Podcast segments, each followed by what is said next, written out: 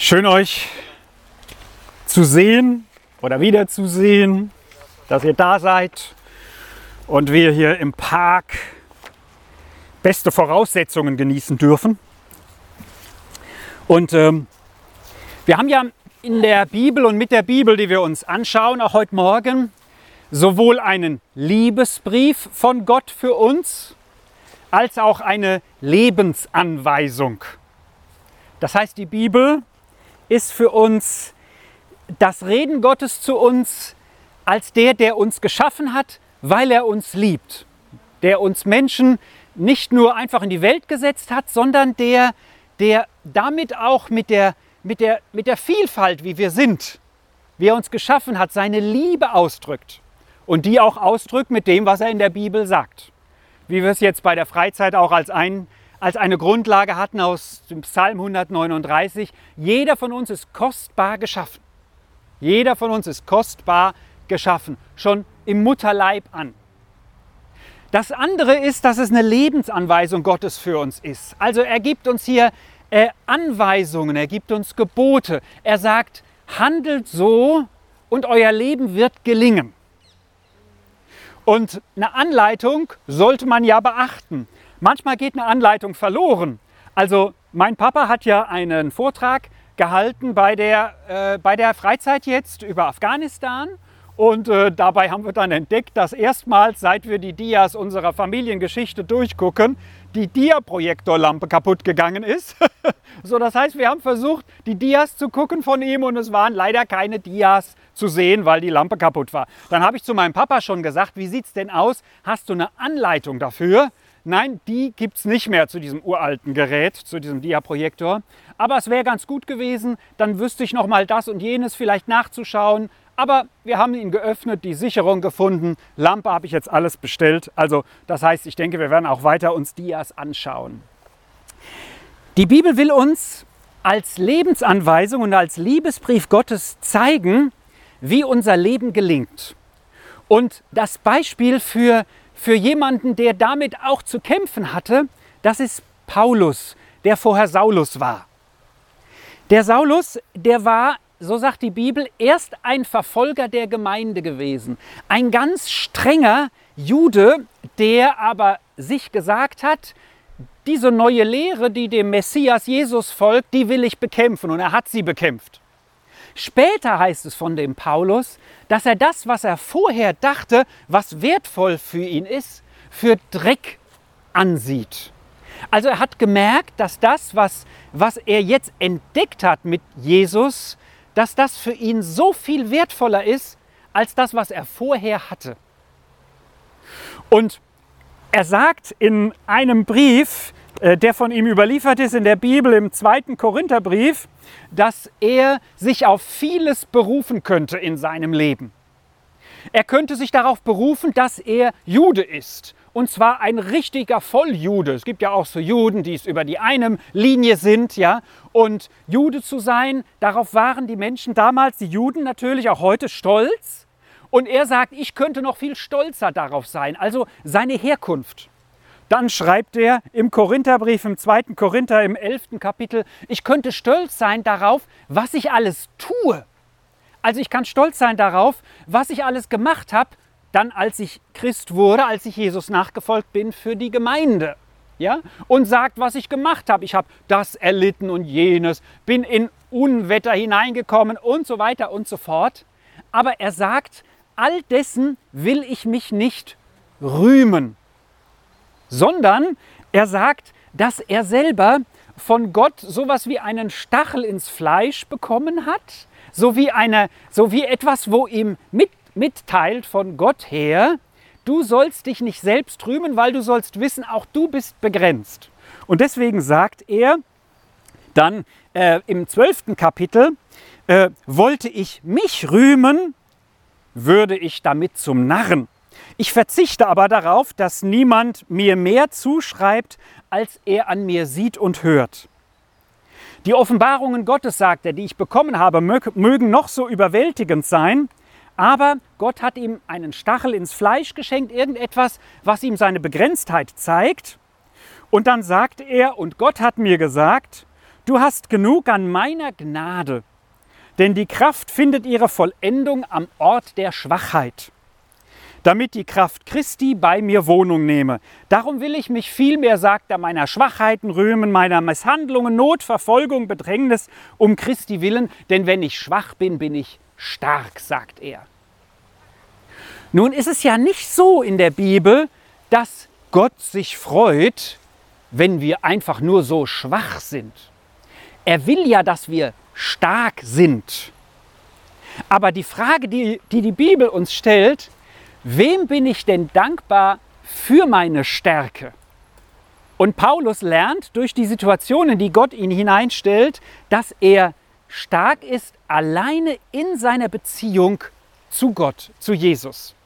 Das heißt, wann immer wir schwach sind, dann ist das eine Stärke, wenn wir im Kraftfeld Gottes sind.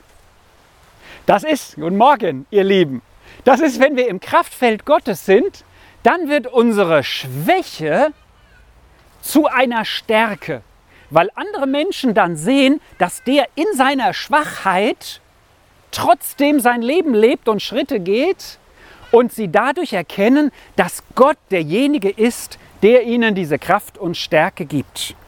Paulus sagt also, ich rühme mich deswegen an einer anderen Stelle des Kreuzes Jesu Christi, also dem, was Gott für mich getan hat.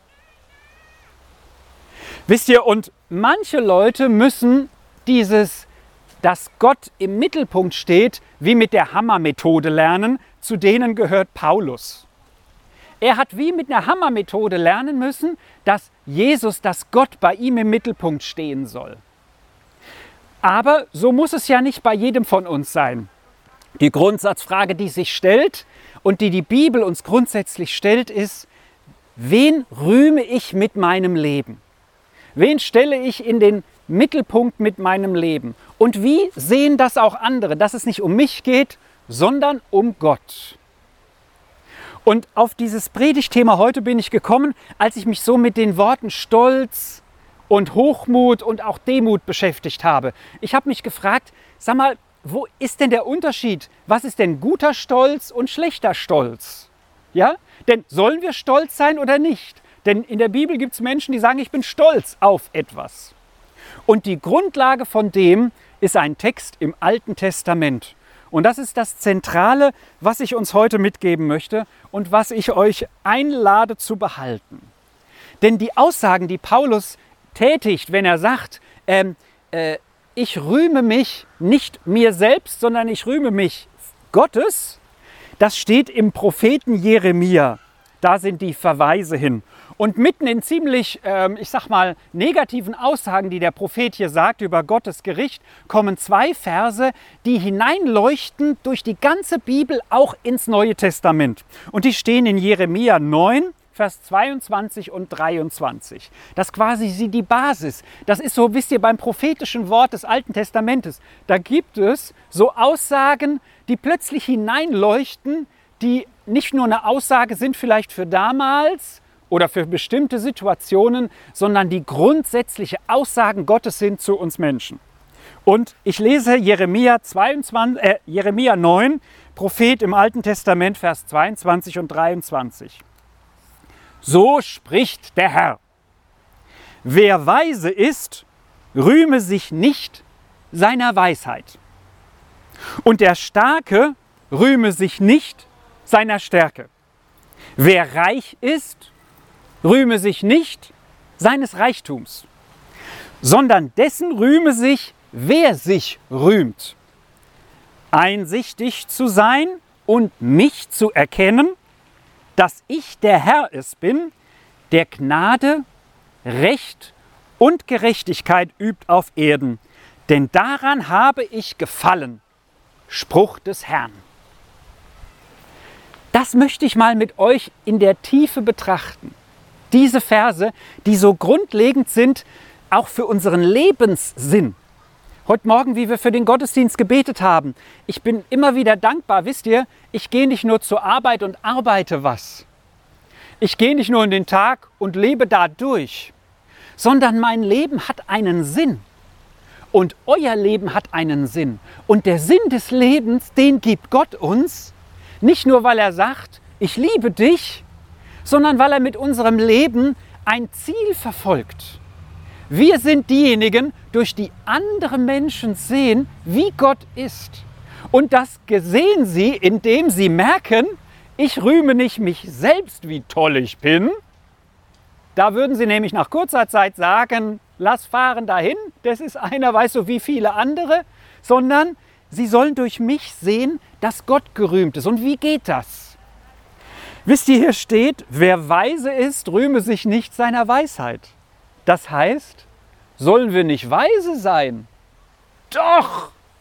Wir sollen Zeitung lesen, sag ich mal. Ja? Wir sollen gute Bücher lesen, die uns Weisheit verschaffen. Wir sollen eine Ausbildung machen. Wir sollen, das ist aber nur natürlich ein Teil von Weisheit. Weisheit ist ja, dass wir mit dem, was wir wissen, das Richtige anfangen. Wir sollen also weise sein. Gott möchte, dass wir an Weisheit zunehmen in unserem Leben. Aber hier heißt es, ich soll mich nicht dessen rühmen, dass ich so weise bin. Dann, der Starke rühme sich nicht seiner Stärke. Wir haben jetzt mal zuletzt ein paar Superheldenfilme geguckt. Na, wir haben Avengers 1, 2, 3, 4 durchgeschaut und so, weißt du?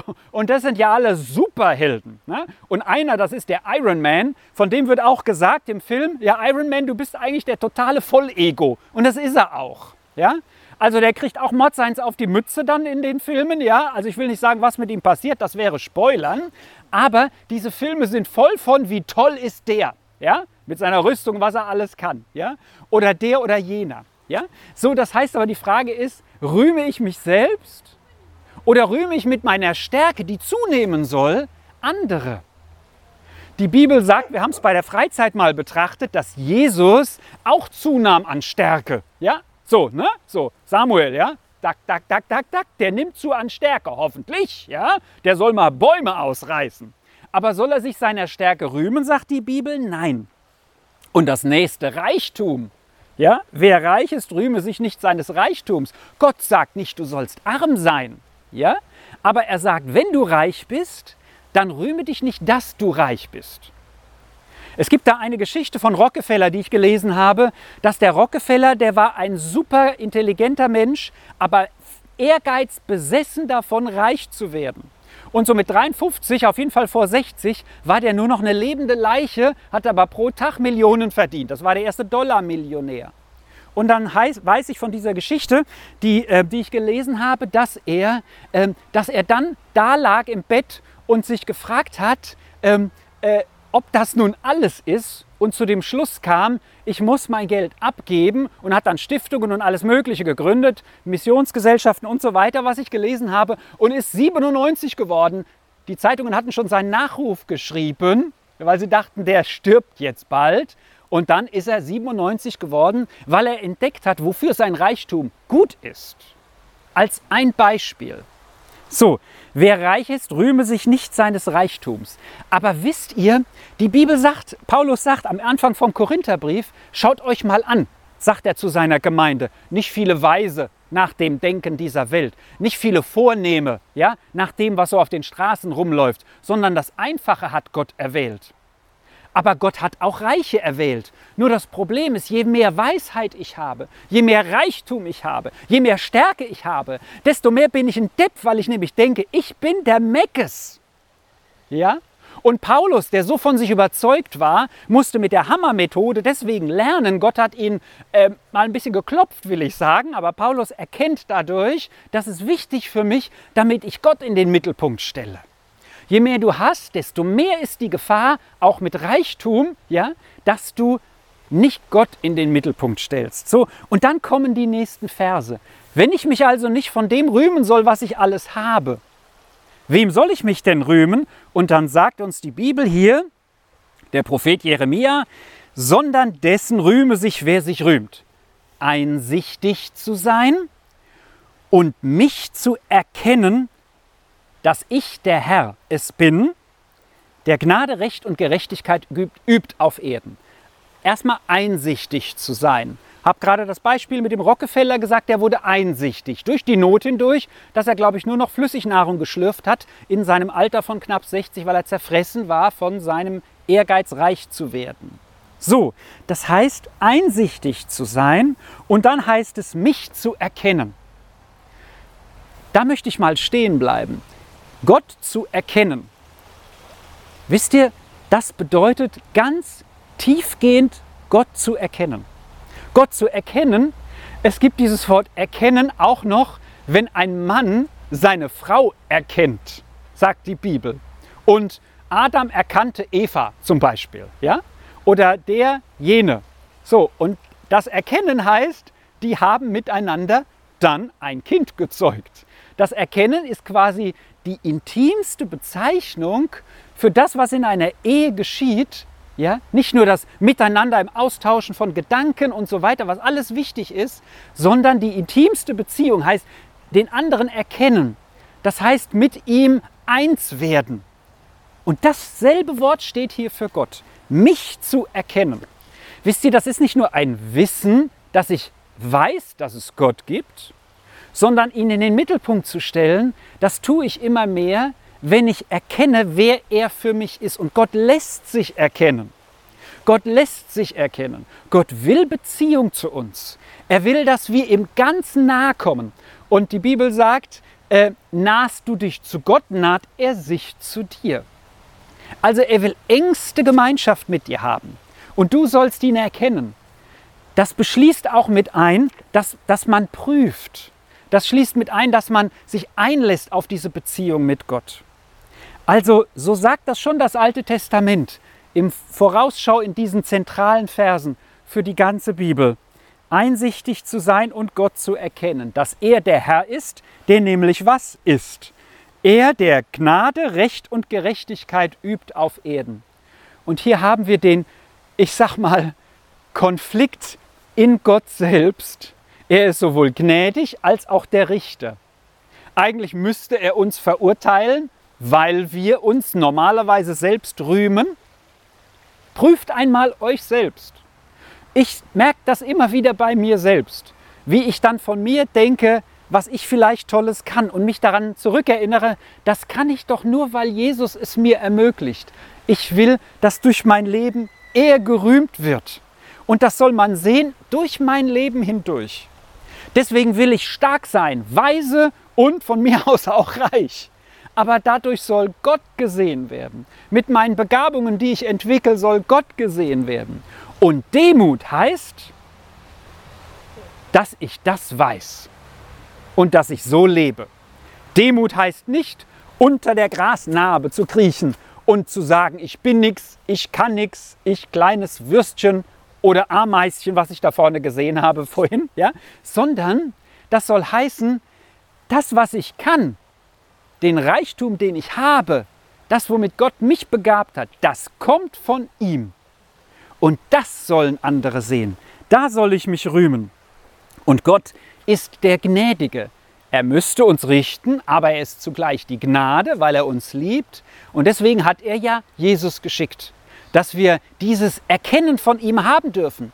Der Vorhang ist zerrissen, als Jesus am Kreuz gestorben ist. Gott zu erkennen ist, seit Jesus in die Welt gekommen ist, erst richtig möglich. Im Alten Testament ist es aber schon beschrieben, Gott zu erkennen. Auch die konnten das schon. Aber wie viel mehr wir, die wir Gemeinschaft mit Jesus haben, mit seinem Sohn und der uns seinen Heiligen Geist geschickt hat, mit dem wir persönliche Beziehungen mit Gott haben dürfen. Denn daran sagt Gott, habe ich gefallen, Spruch des Herrn.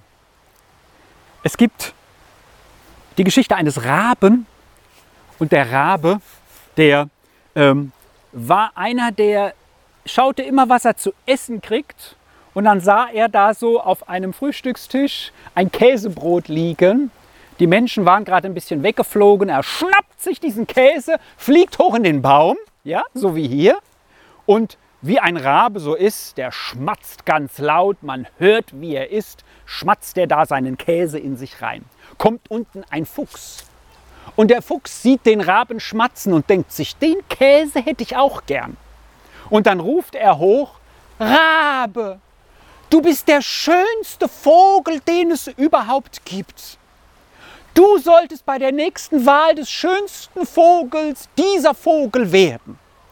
Und der Rabe, der oben seinen Käse verspeist hat bis eben, hört das und es gefällt ihm gut und er plustert sich auf und in dem Moment, wo er sich so richtig groß macht, fällt der Käse herunter dem Fuchs vor die Füße. Der Fuchs nimmt den Käse und haut ab. So das bringt uns der Selbstruhm.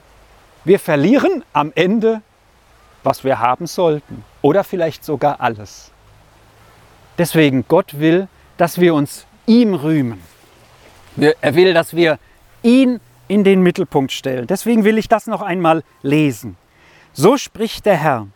Wer weise ist, rühme sich nicht seiner Weisheit. Und der Starke rühme sich nicht seiner Stärke.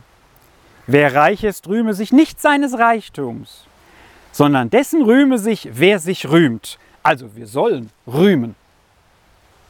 Einsichtig zu sein und mich zu erkennen, dass ich der Herr es bin, der Gnade, Recht und Gerechtigkeit übt auf Erden, denn daran habe ich gefallen, Spruch des Herrn. Das Wort rühmen im Alten Testament ist ja die hebräische Sprache, das heißt Halal. Und Gott als Name im Alten Testament ist Jahwe. Und Halal Jahwe ist Halleluja. Halleluja heißt Gott zu rühmen. Und das wollen wir jetzt auch in der Anbetung tun, in die wir gehen.